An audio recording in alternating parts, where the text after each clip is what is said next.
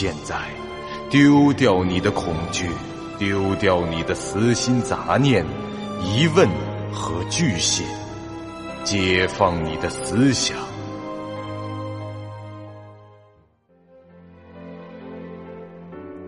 您现在收听到的是由喜马拉雅 FM 出品、巨五八瓦塔播讲的长篇恐怖网络游戏有声小说《惊悚乐园》，作者。三天两觉。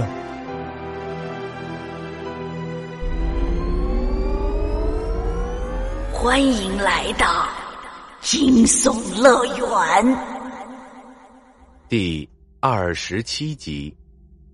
这白天没睡够，而且考虑到要登录游戏，风不觉午夜时分便在游戏舱里躺下了。扫描结束后，他选定了睡眠模式登录，并设定了。连接的时间，接入类型为睡眠模式，调整中。调整完毕，请设定载入游戏的时间点，并返回上级选项。设定完成，连接程序将于二零五五年四月六日凌晨一点启动。祝您晚安。听完语音，这风不觉就闭上了眼睛。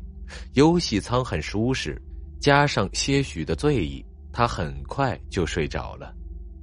当他恢复意识时，自己已经站在了那个熟悉的电梯中，墙上的屏幕中显示着此刻的现实世界时间：四月六日凌晨一点。不过，这电子计时器没有显示出秒数，而且感觉上过了好几分钟后，这时间都没跳成。一点零一分，显然这就是睡眠模式下的惊悚乐园了。屏幕上很快就弹出了王探之的组队邀请。加入队伍以后，风不觉发现这龙傲明也在队伍里。这是之前小探见对方成了空闲状态，就先组进来了。杰哥，出大事了！王探之开口就道。是不是已经有人练到二十级了？哎，你已经知道了？听你的语气猜的而已。风兄啊，果然是神机妙算。就是现实时间大约十二点半的时候，服务器第一个二十级的玩家诞生了。风不觉看了眼队伍狂，一天不见，这龙傲明已经十三级了，而小探也到了十一级。想必他是提前了十分钟左右上线的，先自己刷了个单人剧本，好升了一级。首个满级玩家在游戏里会有通告的吗？是啊，所有在登录空间里的玩家都会听到系统提示音，同时这触摸屏上会出现这条新闻。再说这论坛上也早已炸开了锅了。啊，我看看啊。风不觉点开论坛，找到了官方的置顶帖，标题赫然写着：“祝贺历史与秩序工作室的勇者无惧成为内测阶段首位等级封顶的玩家。”把这工作室的名字也贴出来了，看来这梦公司并不排斥专业团队和职业玩家的加入嘛。这对我们这些没有组织当后台的玩家可不是什么好消息啊！如果游戏公司对那些工作室不进行限制，这游戏上的上层建筑很可能会被少数的一群人掌握在手中。比如，他们可以通过协商来控制顶级的装备市场的物价，垄断一些高层次的游戏资源或者情报等等。啊，也有可能。梦空间觉得《惊悚乐园》这个游戏的平衡性无懈可击，工作室的盈利空间本就已经受到了系统的限制。而你假设的那些情况，从技术上来说无法实现。当然了，这些事不用我们瞎操心，我们也管不着。哦，对了，龙哥，有个问题我也不知道问了是否妥当。你是不是职业玩家？啊，这问题啊，有什么不妥的？这职业玩家又不是什么见不得人的行业，我倒是挺佩服职业玩家的。不过。我不是，我只是个很有热情的有些爱好者罢了。龙傲明说的是实话，他在现实中是一名警务人员，名叫龙立文。虽然他名字里有个“文”字，但执行任务时可谓是刚猛果断，颇有拼命三郎的风范。当年他离调去特警队也只差一步之遥，可惜这好事多磨，在一次逮捕歹徒的行动中受了次不大不小的伤。这长话短说，自从他的膝盖那什么以后，在局里就只能坐办公室了。虽然不影响日常生活，而且某种意义上来说还升官了，但重回这第一线是不现实的。啊啊，原来如此啊！我还以为你是那种单打独斗的职业玩家呢。其实啊，我上线的时间不算太充裕了。这两天啊，老婆陪他妈去外地扫墓，顺道走个亲戚，我正好又休息，所以啊，上的多一些。明天啊，我就得去，呃，去单位里值班，可能就不会上了。他略微迟疑了一下，还是没把这“局里”这两个字说出来。那咱们就抓紧时间拍剧本吧，今晚啊，争取搞定两三个团队生存模式。王探之跃跃欲试的道：“好吧，那你也加入队列吧。我也准备好了，排吧。”小探哦了一声，系统提示即刻响起。这次风不觉不是队长，没有选择权，所以听到的提示内容也有些不同，略去了开头一部分，直接就是：“您的小队正在加入团队生存模式，普通。”团队人数随机值已产生六人，您的队伍已进入队列，正在搜索其他已就绪的个人或队伍。匹配完成，正在协调神经连接，剧本生成中。载入开始，请稍等。欢迎来到惊悚乐园。这次的语音听上去是个多重人格分裂症患者在讲话，这话说到一半时，那声音扯出的嗓子变成了另一种嗓音。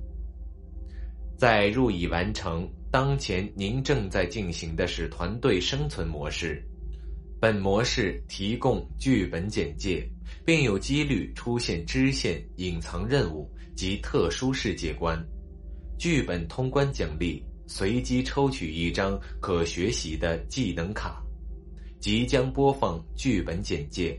播放完成后，游戏即刻开始。这次的开场 CJ 开始于一片山林中，这画面以第一视角缓慢前行着。旁白叙述道：“一个秋日的夜晚。”你和旅行团中几名刚刚结识的团友在山中迷失了方向，饥寒交迫的你们踏着繁密的月光，穿过凋萎的树丛，奇迹般的发现了一座秃立着的府宅。您现在收听到的是由喜马拉雅 FM 出品、巨五八瓦塔播讲的长篇恐怖网络游戏有声小说《惊悚乐园》，作者三天两觉。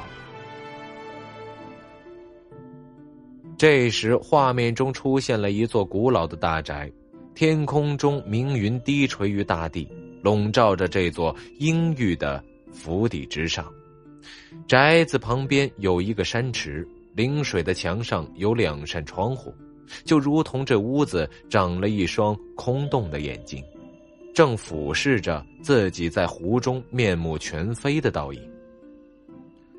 不祥的气息难以掩饰，从屋内蔓延出来，从那枯萎的树丛、灰暗的墙横、静寂的池沼中升腾起来。但你们别无选择，清冷的空气正钻进你们的骨头，饥饿的感觉冲淡了警惕，你们决定进入那座府邸。这话到此处戛然而止，风不觉眼前一亮，发现自己已站在了大屋内，这里应该是客厅，高大宽敞，地板是木质的，家具和装潢貌似是十九世纪的风格。顶上的吊灯和周围的墙壁上那几个壁灯，显然都是用电的。不过，除了这些，没有看到任何其他的电器。客厅对面有一条宽两米左右的阶梯，可以通往二楼。这周围有三四扇门，阶梯后方还有一条走廊，不过那边的光线不太好，看不到深处，更不可能知道其通往哪里。风不觉花了几秒钟来观察周围的环境，最后将视线停在了客厅中三名陌生玩家的身上。首先是一名男性玩家，他竟然叫做勇者无敌，和那首个到达二十级的玩家勇者无惧只差一个字。不过这位的等级离二十还远，目前是十五级。他的称号是鲁莽的拳斗士。从外貌上看，勇者无敌和龙傲明同属于高大威猛型，不过比起龙哥这施瓦辛格般的体魄。他显然是差了一些，无论是身高、肌肉还是气势。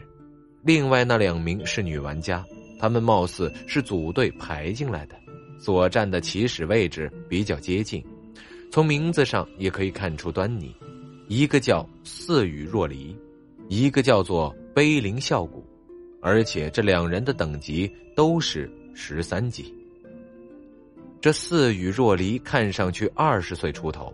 短发留到遮住后颈的长度，比较奇怪的是，她的脸虽然是很漂亮，但总感觉并不怎么引人注意。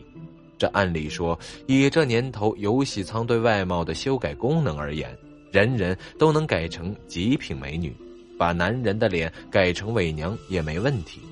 女玩家进入神经连接游戏，要是不把这外貌改到极限美，就好比不化妆出门一般。令人费解，难道这位姐们儿在现实中实在是长相奇葩到了极点？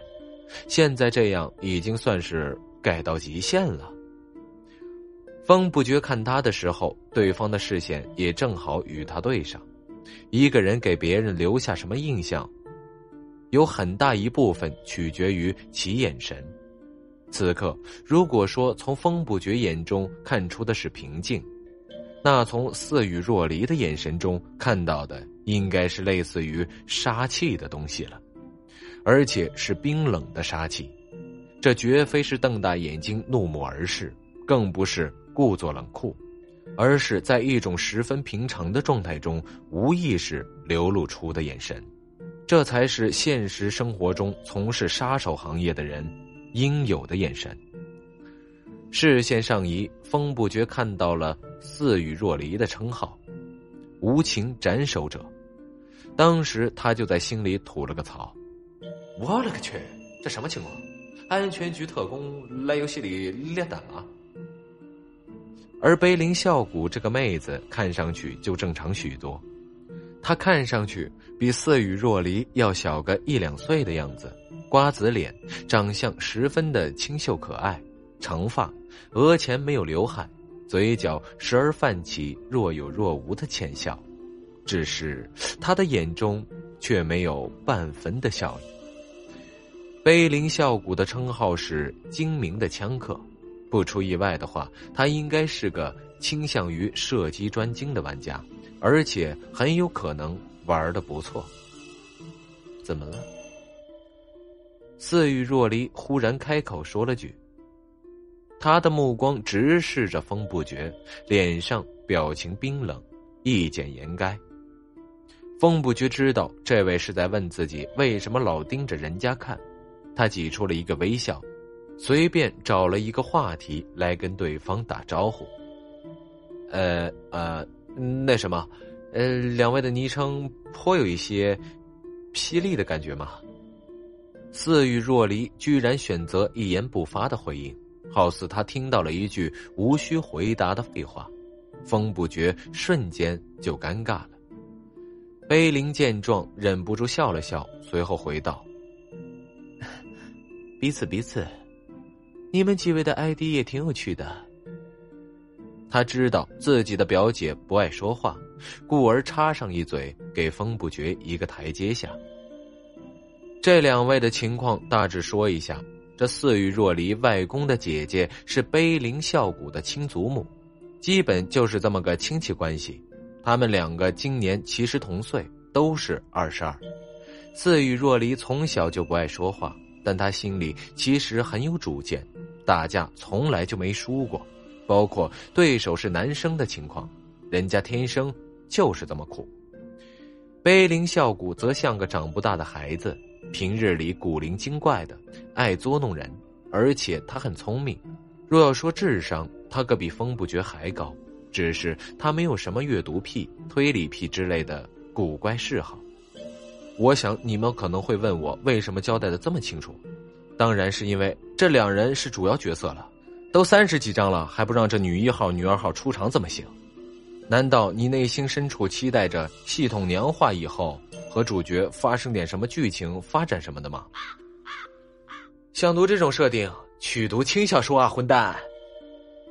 哎哎哎，过奖过奖。风不觉借坡下驴，立即转头对着勇者无敌道：“呃，这位无敌哥，敢问您和那位？”勇者无惧有何渊源吗？一个工作室的。勇者无敌摆出了一脸不爱搭理他的神情。其他事你也别多问了，快被你们这些休闲的玩家问的烦死了。他说出这四个字时，明显带着嘲讽和不屑的口吻。哦，原来是职业的大神啊，幸会幸会。风不觉用更为不屑的语气说了一句恭维的话，对方报以一声冷哼，这鼻孔朝天的转过脸去。要不是系统拦着，说不定他已经爆粗了。这时，一声系统语音打破了那些抑制的气氛：“主线任务已触发。”本集播讲完毕，感谢您收听由喜马拉雅 FM 出品的长篇恐怖悬疑惊。感谢您的收听，去运用商店下载 Patreon 运用城市，在首页搜索海量有声书，或点击下方链接听更多小说等内容。